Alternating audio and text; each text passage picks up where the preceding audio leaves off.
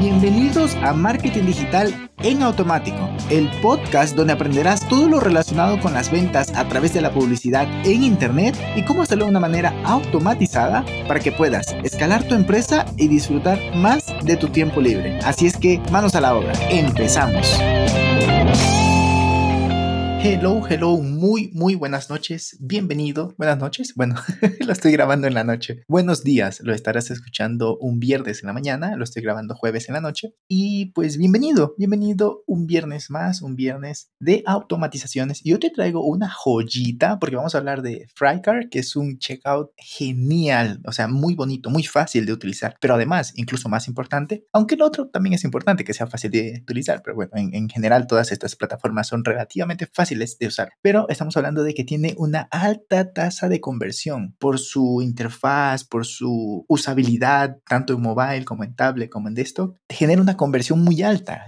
Además que es amigable, es bonito, en fin, tiene un montón de cosas internas que prometo hacerte una review en las próximas semanas más a profundidad de Striker. Pero bueno, entremos en materia. Te voy a contar más que todo, más, más bien te voy a contar lo que estamos haciendo con un cliente, que tenemos por un lado un e-learning hecho con LearnDash, con MemberPress y la pasarela de pago es Striker, que a su vez se conecta con PayPal y con Stripe. Y luego, pues también esto pasa a Zapier, que le mete la etiqueta o le mete el, dato o lo mete en la automatización de Campaign.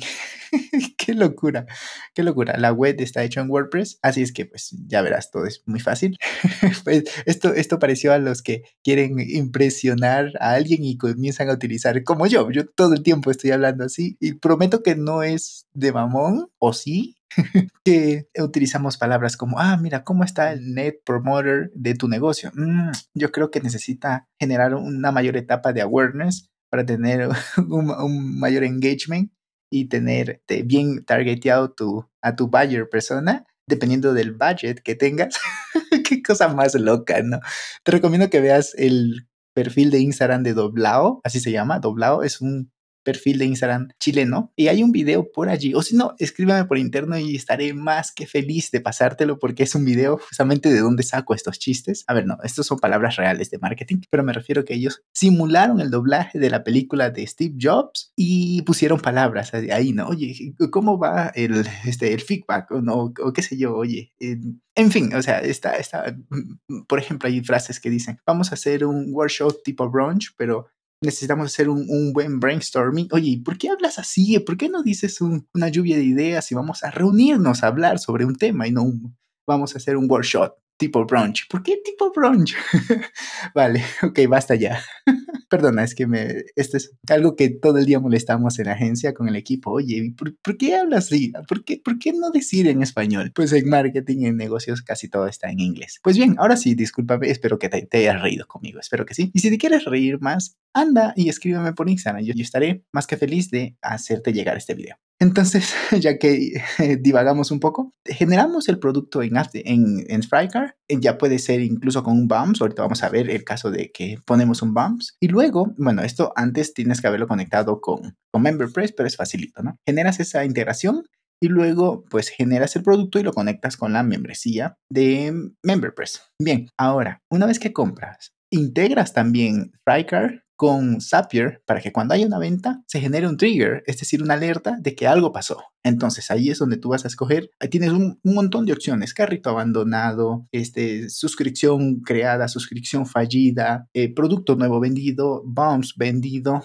em, en fin, un montón, no las tengo ahorita a la mano, pero vamos a escoger una, que es la de producto general, producto principal vendido. Producto principal, producto, producto base, producto base. Activamos esa, es decir, por ejemplo, en este caso, vamos a vender el producto de, de este cliente, vale 65 euros. Listo, ese es el producto base. Entonces, cuando se genera ese trigger, pasamos, bueno, revisamos esto, ¿no? Y luego el siguiente paso sería a través de, escogemos Campaign y le metemos la etiqueta, que mi sugerencia es que le pongas la etiqueta del nombre del producto, por lo cual debes nombrar muy bien los productos y luego en Campaign tener una facilidad para leer esa información, porque pues, prácticamente le estás creando. Ojo, por cierto, no tienes que crear la etiqueta en Campaign porque Zapier la crea al mandar la primera automatización. Es muy, muy chévere eso. Entonces, el nombre lo conviertes en la etiqueta y se lo envías a ActiveCampaign y con eso ya tienes esa información allá. Puede ser que el usuario no estaba creado en la base de datos, aún así lo crea el usuario, crea la etiqueta y todo.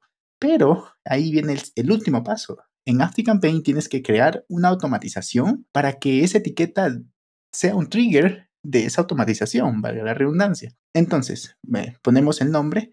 Lo ideal, lo que me gusta hacerlo, pero eso ya lo hago desde, desde el mismo eh, Zapier, lo meto a la, lista de Customer. Tengo siempre por buenas prácticas una lista general donde están todos, todos, absolutamente todos. Luego hay una lista de compradores, luego hay una lista negra. Y bueno, podríamos indagar más en ello en otro día. ¿Sabes que Me lo voy a anotar. Buenas prácticas de listas en ActiveCampaign. Bien, entonces vamos con mm, la lista de de compradores. Lo metes allí, pero además le metes la etiqueta y la etiqueta desata la automatización. ¿Cómo puede ser? Porque si tienes un producto es fácil, haces una automatización y un correo de gracias. Pero ese correo va a decir, por ejemplo, gracias Carlos por haber comprado este producto.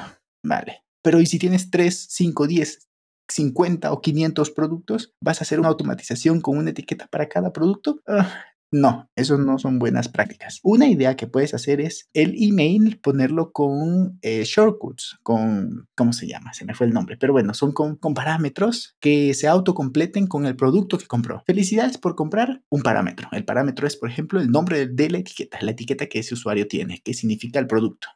Nombre del producto. Pero corremos el riesgo de que ya tenga otro producto. Ojo con eso, ¿no? Que tenga dos productos comprados ese usuario. Otra cosa puede ser ponerle un goal cuando se active eso, ponerle un goal y que lo, lo mueva de la automatización a su respectivo camino donde tenga su correo personalizado dentro de la misma automatización. Pero volvemos. ¿Y qué pasa si tiene ya previamente o esa etiqueta? Pues entonces, ¿qué podríamos hacer? Podríamos configurar para que solo entre una vez.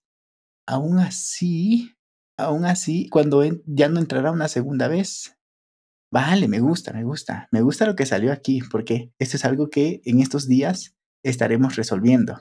Mm, esto ya lo tenemos implementado, pero en esta partecita em, lo estamos implementando. Mm, me encantó lo que acaba de salir, porque pues me da lata para poder ir a, a, aplicar y encontrar la solución junto con Samuel, que es el que me ayuda con las automatizaciones en el equipo. Y te cuento, te cuento el próximo viernes, así como una curiosidad, o cuando haga el review de, de Frycar, te lo cuento, me dará muchísimo gusto porque es algo que salió ahorita. Es, es muy interesante porque, mira, la semana pasada llegó un cliente que le habíamos armado una automatización súper chula de un embudo de Lip Nutring y Luego eh, teníamos, no, no, no, no, no era un embudo de Lip Nutring, era un embudo de suscripciones, de pagos recurrentes, ¿no? Y teníamos un par de, de, de, de, huecos que habíamos dejado de hub en automatización. Entonces nos tomó un buen de trabajo para irlos cubriendo, porque son escenarios que no pasan. Por ejemplo, ¿qué pasa si, se suscribió o dejó de pagar, pero sigue recibiendo este acceso? En fin, o sea, un montón de escenarios que de entrada no habíamos considerado. Y eso está genial, por eso es que tenemos como Blueprint. Blueprint es un proceso de trabajo.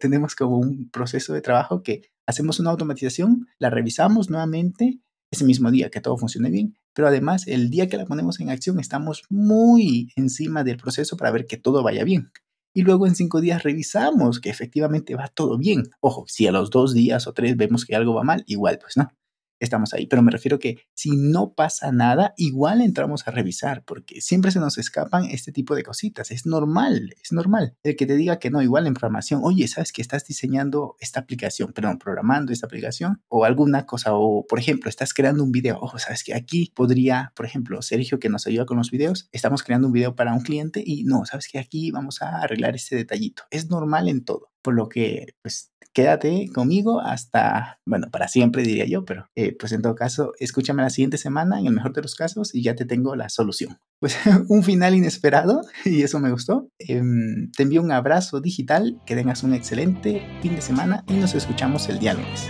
Chao, chao. Y hasta aquí el episodio de hoy. Sé que esta información va a ser de gran utilidad para tu negocio, por lo que te pido que lo implementes y lo compartas con alguien que sepas que también le va a ayudar.